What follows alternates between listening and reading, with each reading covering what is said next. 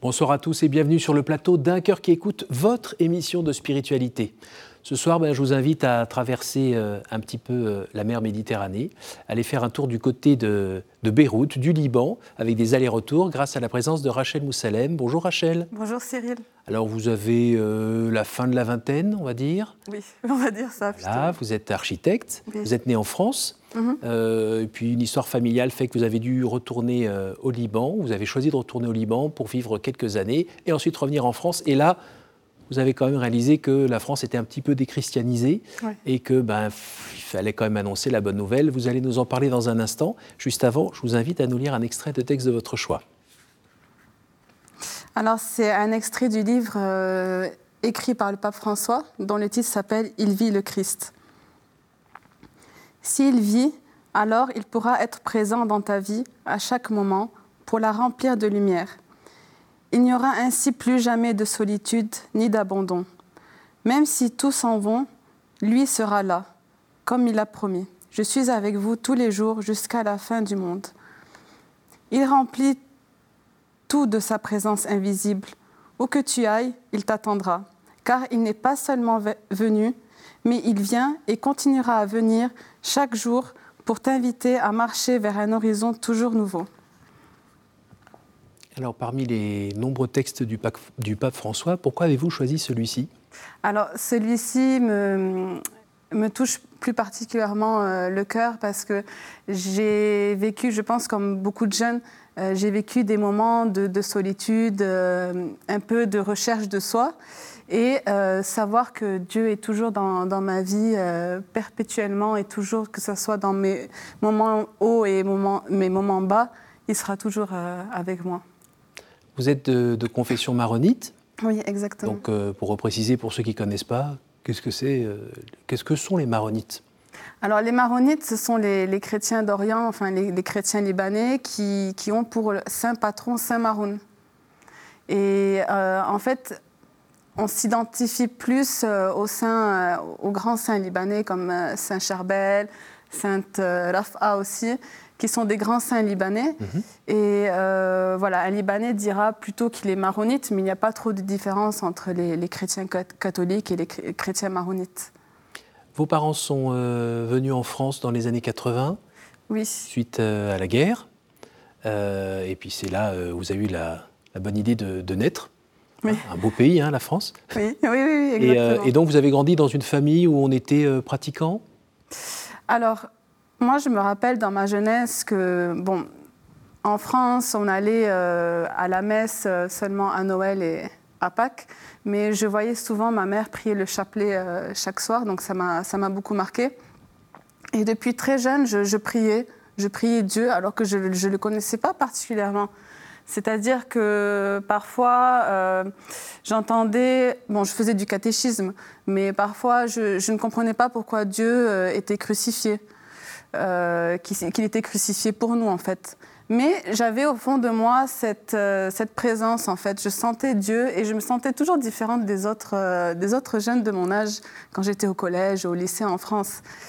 Et ça, ça m'a beaucoup marqué parce que j'étais en recherche de, de moi-même. Je me disais, mais cette foi que j'ai, au fond, pourquoi euh, d'autres jeunes ne la ressentent pas comme moi, en fait? Et c'était de l'ordre vraiment de la foi ou c'était de l'ordre, euh, on va dire, de la religion, c'est-à-dire, euh, voilà, les parents se disent maronites, on va à la messe de temps en temps, voilà, je fais partie d'un groupe social qui a, qui a une religion, en fait. Parce que c'est très fort, ça, au Liban, quand on est au Liban. On se définit limite par sa religion, c'est sur les, toujours sur les papiers d'identité. Oui, oui, oui. Mais en France, finalement, ça s'était un petit peu ramolli, tout ça? Euh, oui, je pense que mes parents, euh, déjà dans leur jeunesse au Liban, ils étaient très pratiquants, ils allaient mm. à la messe parce que, oui, il y a aussi les parents qui vont à la messe, mm. donc la famille doit, doit y aller, tout ça. Et puis si on n'y va pas, euh, on peut pointer du doigt. Oui, voilà. Et en fait, je pense que le, fait d'arriver en France et de, de, reprendre la vie un peu plus on va dire, speed, euh, c'est-à-dire qu'il y a d'autres obligations et puis euh, être entouré de personnes qui ne pratiquent pas cette religion. Ne plus appartenir à une communauté, mhm. on a tendance à suivre un peu comme un troupeau, en fait, mhm. le reste de la société. Mhm. Donc mes parents, ils ont un peu diminué leur, leur pratique religieuse. Il n'y avait pas une grand-mère dans le coin qui, qui vous parlait un petit peu de. Alors en France, en France, j'avais seulement mes parents. Bon, j'ai des oncles et tantes euh, dans d'autres villes, oui. mais euh, nous, on était vraiment très seuls. Et le téléphone, le, courrier, il n'y avait pas spécialement avec euh, des gens plus âgés dans la famille qui... Euh, ah si, si, moi par exemple, chaque été dans ma jeunesse, j'allais au Liban et puis je voyais mes, ma famille, mes oncles, mes tantes, mes, mes grands-parents aller à la messe, au village, monter au village, tout ça. Et il y avait un côté un peu, entre guillemets, exemplaire, un côté transmission ou Oui, euh, oui, oui, hmm. euh, beaucoup. au Liban, surtout mes, mes grands-parents, ma, ma grand-mère, m'a beaucoup euh, parlé de Dieu. Et puis même dans, chaque chose de la vie, tout ce qu'on faisait, il fallait remercier Dieu. Et puis toutes les choses qui, qui, nous arrivaient, c'était Dieu qui décidait mhm. de ça. Alors la vie avance, vous allez à l'école, tout ça Oui, voilà, une vie tout à fait normale, mais toujours en recherche de, de moi-même, en fait, de mon identité. Mhm. Et euh, après, bon, le lycée, l'adolescence arrive, c'était un peu plus compliqué. Mhm. Euh, Avec des questions un peu plus existentielles aussi Oui, voilà, exactement. Mm, comme tous les jeunes, tous les adolescents, mais je me suis un peu éloignée de, de la religion hmm. euh, à mon adolescence parce que parfois les choses qui m'arrivaient, je me disais que Dieu n'est pas là, c'est pas possible. Surtout vers mes 18 ans, quand mes parents ont divorcé, en hmm. fait, là, ça a été très très dur pour moi parce que en fait, en France, j'étais avec mes parents et mes ah frères. C'était ma seule attache, mon seul repère. Mm. Et voir mes, parents qui, sont qui étaient des modèles, qui sont toujours des modèles pour mm-hmm. moi, euh, se séparer comme ça, ça a été très. C'est la cellule familiale qui explose, mais c'est celle où vous aviez vos, deux pieds, quoi. C'était vos repères, c'était votre nid. Voilà, exactement. Surtout pour quelqu'un qui, justement, venait d'un autre pays, en fait. Aussi, oui, oui, il y a cette double culture. Hein, euh, bon, je me sentais plus française que, libanaise, parce que je suis née en France, j'ai grandi en France, donc j'ai suivi cette culture française. Et en fait, après le divorce de, mes parents, j'ai choisi de partir avec mon père et mes frères au Liban. D'accord. Oui. Donc euh, là, gros changement de vie. Oui, euh, total changement de vie, euh, une culture complètement différente, une nouvelle langue que je ne connaissais pas, le libanais. Je ne savais pas trop parler le libanais. Et euh, ce qui m'a marqué, c'était la présence de la famille au Liban. Hmm. La famille de mon père qui était très très présente, surtout ma, ma grand-mère paternelle qui s'est occupée de nous comme une mère. Oui. Et euh, ça fait pas longtemps qu'elle est décédée. Euh, et elle est décédée il y a presque un an. Mhm. Et c'est parmi euh, les membres de ma famille, j'ai un cousin qui, qui va devenir prêtre mhm. et qui a commencé à me parler de Dieu, de, de sa présence dans nos vies. Donc au début, je l'écoutais pas trop. Je mhm. J'étais pas très sérieuse. bon, je l'écoutais à moitié. C'est la petite française, quoi. voilà, exactement. Je l'écoutais pas trop. Et puis petit à petit, euh, après trois années en fait que j'avais pas vu ma mère aussi, mmh. j'ai commencé un peu à, chuter. Je suis vraiment arrivée à bout parce que j'étais vraiment perdue. Euh, j'étais dans un autre pays. Mes repères encore, je n'arrivais pas encore à m'attacher à quelque chose. Puis un peu le, sens de votre vie à ce moment-là, c'était euh, d'aider votre papa et d'aider vos frères, votre, vos frères à faire famille en fait vous aviez pris un petit peu la place de la maman dans l'organisation? Tout à fait. Mm. Vous, avez bien dit, euh, je, je, me suis occupée de mes frères, beaucoup, comme une mère, et de mon père aussi, parce que je voulais encore garder cette famille. Eh oui. Euh, malgré mon âge, j'avais la vingtaine, 20 ans, 22 mm. ans, jusqu'à mes 22 ans, 23 ans, je voulais vraiment garder cette famille malgré tout, en fait, mm. cette base. Et puis un jour, j'étais tellement fatiguée en fait parce que j'arrivais pas à vivre ma jeunesse comme les autres. Les autres, mes autres amis avaient leurs parents, avaient, mhm. leur famille. Plus insouciante, on va dire. Voilà, exactement. il y avait des études à suivre aussi en même temps. Oui, mes études en architecture euh, avec euh, des charrettes, mhm. tout ça, c'était un peu intense. Vous beaucoup tout ça. Oui. Et à un moment, vous avez eu un coup de fatigue? Oui, voilà. J'ai eu un coup de fatigue et je priais beaucoup pour Saint Charbel, un saint libanais, un grand, grand saint libanais. Mhm. Et j'ai eu comme j'ai prié pour lui cette fois, mais j'avais un cri du cœur, ça venait du cœur, je, le sentais vraiment à l'intérieur de moi-même. Je, lui disais de dire à Dieu de m'aider parce que je j'en pouvais plus. Aide-moi, aide-moi, s'il te plaît, aide-moi. Et là, j'ai senti comme une paix, mais vraiment très très profonde, comme si il y avait la, la paix complète en fait. Je me sentais bien, je me sentais différente. Et depuis, j'ai commencé à, me faire des amis, mais des amis au sein de plusieurs paroisses au Liban. Donc des amis de mon âge qui partageaient la même chose que moi, c'est-à-dire leur foi, euh, leur, euh, leur pratique, en fait, leur amour pour Dieu. Donc j'arrivais à m'identifier. C'était la première fois hmm. que je me sentais euh, un peu comme, comme acceptée dans un groupe.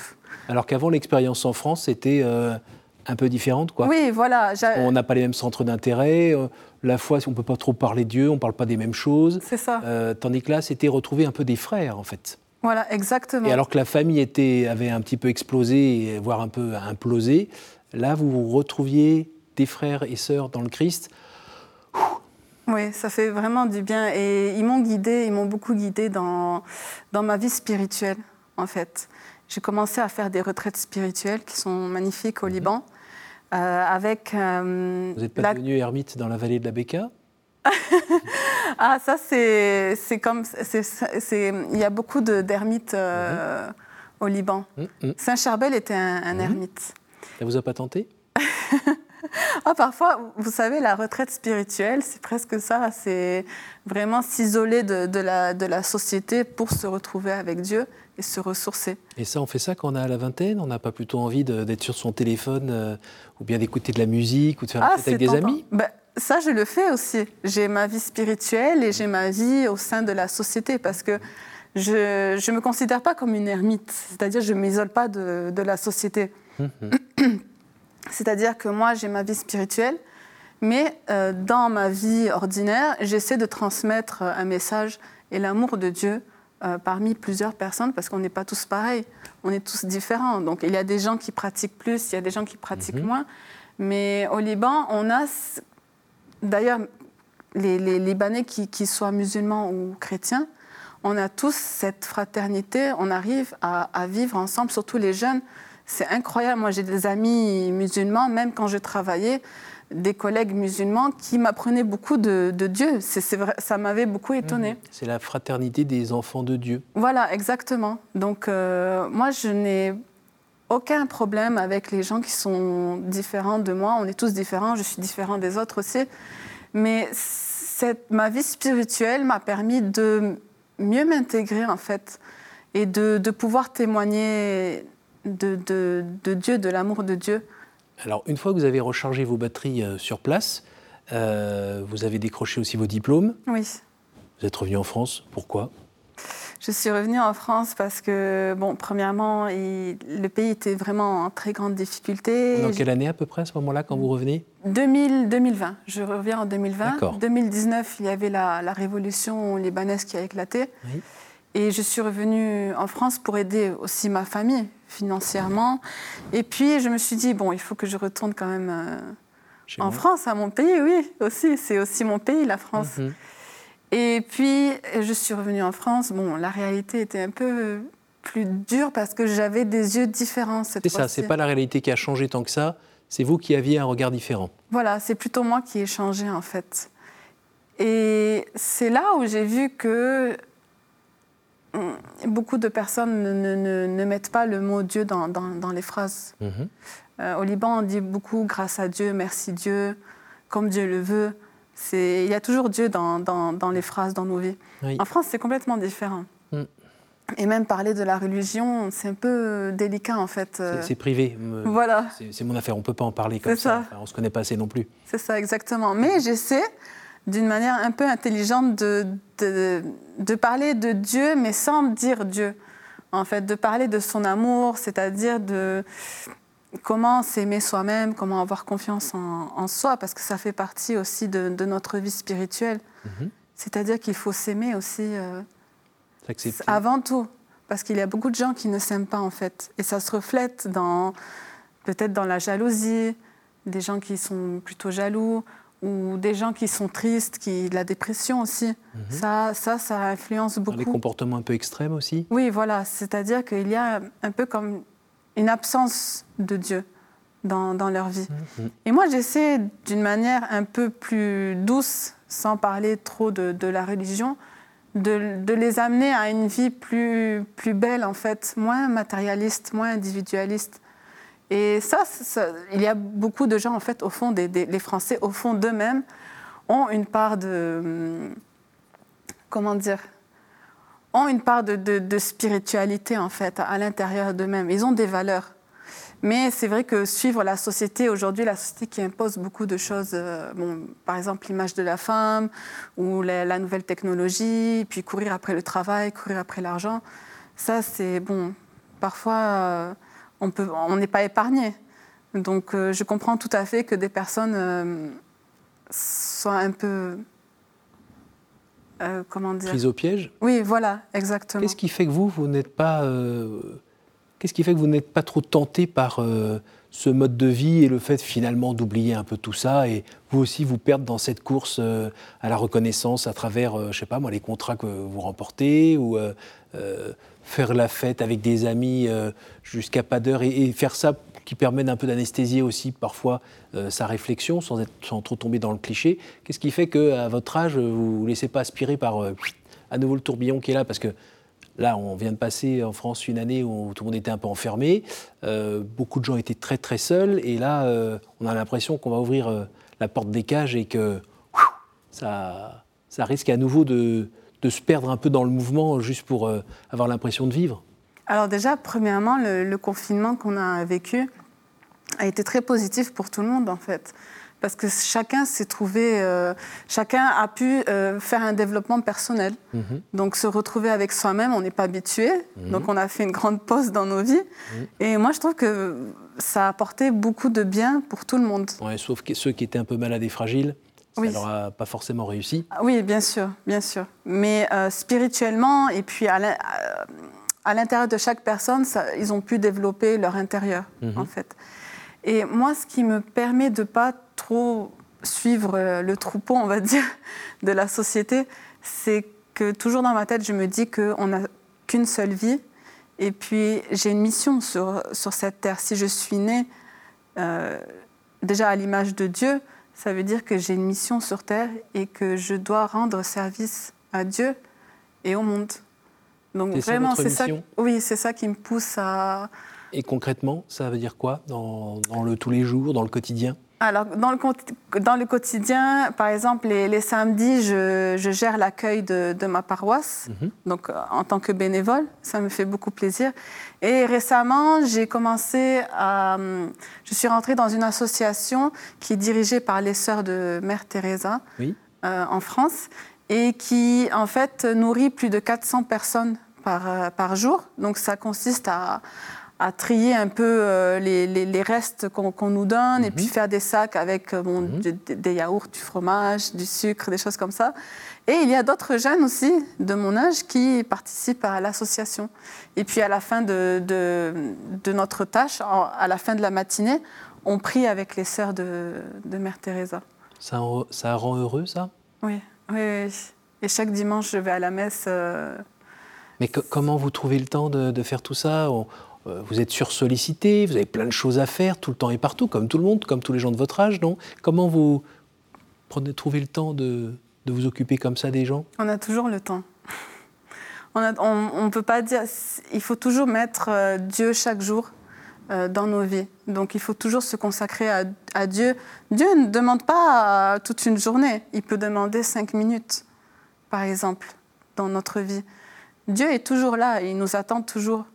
Donc on a toujours le temps. C'est-à-dire que le dimanche, oui, euh, avant d'être très pratiquante, mhm. j'allais pas chaque dimanche à la messe parce que j'avais bon, j'avais envie de passer la, de faire la grasse matinée, de mhm. bien dormir, ah de, faire des, choses, euh, ben, de sortir avec mes amis, de sortir avec ma famille le matin parce qu'il faut partir tôt. Mhm. Mais le, le médecin, il faut le préparer. Hein. Oui, voilà, exactement. Et parfois, il arrive que des dimanches euh, matin, je ne peux pas assister à la messe parce que je dois partir très loin avec ma famille ou mes amis, mais je vais samedi soir à la messe parce que c'est la même chose, samedi soir et dimanche matin. Hum, hum. Mais je ne peux pas passer une semaine sans aller à la messe. Mais euh, je ne suis pas parfaite. il y a des moments où, où je passe des, des, phases très difficiles où je peux m'éloigner de Dieu, pas complètement, mais je peux moins prier, par exemple. Hum, c'est plus sec. Manquer à la messe euh, une ou deux fois, mais Dieu est toujours là, il attend toujours. Et, puis et qu'est-ce qui fait que vous revenez? Alors ça, c'est très intéressant parce que, en fait, quand je suis venue en France, et même quand je suis allée au Liban, je, de suite, je suis rentrée dans, dans une église. Je suis rentrée en contact avec les prêtres. Et les prêtres sont euh, j'aime beaucoup les prêtres parce qu'ils arrivent à diriger les jeunes, ils arrivent à rester derrière les jeunes. C'est-à-dire que parfois, euh, je reçois des messages de prêtres qui me disent passe une bonne semaine, que Dieu te bénisse. Alors ça, ça fait une attache en fait. Se sentir en communauté, c'est ça qui me permet de revenir à chaque fois. Ça c'est important de vivre en communauté. En un mot, euh, la séparation de vos parents a été forcément euh, un séisme, comme euh, dans la majorité des familles et pour la majorité des enfants. Et c'est pas parce qu'on a 19 ans qu'on le vit plus facilement quand on en a 12. Aujourd'hui, avec votre vie de foi, vous regardez ça comment? Le, divorce de mes parents? La blessure causée par le divorce de vos parents? Est-ce qu'elle s'est un petit peu refermée? Euh, avec votre vie de foi, avec euh, vos engagements Ou c'est quelque chose que vous portez euh Alors, je peux dire qu'elle s'est refermée, mais ça reste une cicatrice. Elle reste toujours, mais avec le recul, ça m'a permis de me rapprocher de Dieu. Si mes parents n'auraient pas divorcé, si je, ne serais pas allée au Liban, je ne serais pas chez vous aujourd'hui. Je ne serais pas en train de parler, de faire un témoignage pour tous les jeunes surtout, parce que on a tendance à s'éloigner de Dieu quand on est blessé. Quand on est blessé dans la vie, on se dit qu'on est seul, qu'on ne nous aime pas, on nous a laissés, mais en fait Dieu il est toujours avec nous. C'est dans nos blessures qu'on peut vraiment voir Dieu et puis qu'on peut avancer. Bon, donc tout est grâce, c'est ça? Voilà, exactement. Alors, on arrive à la phase questions. Trois questions, questions courtes, réponses courtes. Dites-moi un chiffre entre 1 et 8, s'il vous plaît. 7. Quelle est la dernière fois où vous avez reconnu l'action du Christ dans votre vie Ah. La dernière fois, c'était... Euh,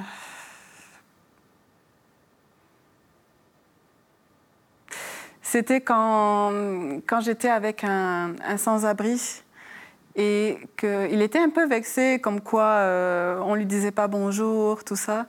Et je lui ai dit qu'il ne faut pas le prendre personnellement. Les gens sont tellement pressés dans la vie mm. qu'il ne faut pas le prendre personnellement. Mais Dieu est là, Dieu est avec toi, tu n'es pas seul. Et puis ça lui a fait plaisir. Euh, justement, ce sans-abri, je l'avais rencontré dans l'association. Et puis il a commencé à dire, il a dit, euh, tu as raison, tu as raison. Il ne faut pas que je le prenne personnellement. Parce que ces gens-là sont vraiment en, quête d'amour, en fait, des autres. Mmh, comme nous tous. Oui, voilà. En 3 et 7 1. Quel est l'endroit ou le lieu qui vous porte le plus à la prière? L'église. Toujours. Moi, j'adore aller dans, dans une église. Je me sens tellement bien, je peux rester plusieurs heures dans une église, vraiment. Il y en a une en particulier? Une, bien sûr, c'est celle euh, du Liban où j'ai rencontré le Seigneur, qui, qui est, euh, en fait, s'appelle Sainte Ta'la. C'est une sainte aussi, Sainte Ta'la à Hazmi, à Beyrouth. Ne me demandez pas de le répéter. Mais... oui, c'est un peu particulier le nom. Vous avez vraiment eu l'impression à ce moment-là de... De rencontrer le Seigneur. Ça s'est passé comment? Ça s'est passé à travers un prêtre, toujours. Euh, je suis allée le, rencontrer et il savait que j'étais née en France, j'ai grandi en France. Il m'a dit, il s'appelle Père Georges. Il m'a dit, tiens, je cherche une Française pour faire une adoration, une heure d'adoration en français, parce qu'il y a beaucoup de Libanais qui aiment, qui aiment beaucoup le français. Donc je vais te donner la responsabilité de diriger euh, cette heure d'adoration avec le groupe des jeunes. Donc c'est ça, vraiment, là j'ai rencontré le, Seigneur. Je me suis impliquée dedans. Et le dernier, en 36 5. Si vous pouviez revenir en arrière et changer quelque chose dans votre vie, que feriez-vous? Si je devais changer quelque chose dans ma vie... En revenant en arrière, en changeant un peu le cours des choses. Je pense que si je devais retourner en arrière, je, je changerais aussi ma façon de, de voir le monde. C'est-à-dire que, surtout quand j'étais en France, j'aurais aimé voir euh, le monde avec les yeux, les yeux de Dieu. Être moins, moins dur aussi. Plus de bienveillance. Voilà, exactement. Merci beaucoup Rachel. Merci à vous. Merci pour votre gentil sourire qui illumine ce plateau. Ça m'a fait beaucoup plaisir. Merci pour ce témoignage de foi. Euh, d'une jeune femme, voilà, une jeune professionnelle. Euh, merci à vous tous pour votre fidélité. Si vous voulez partager ce témoignage autour de vous, ben, je vous rappelle l'adresse de notre site www.ktotv.com. Merci à vous tous pour votre fidélité et bonne semaine.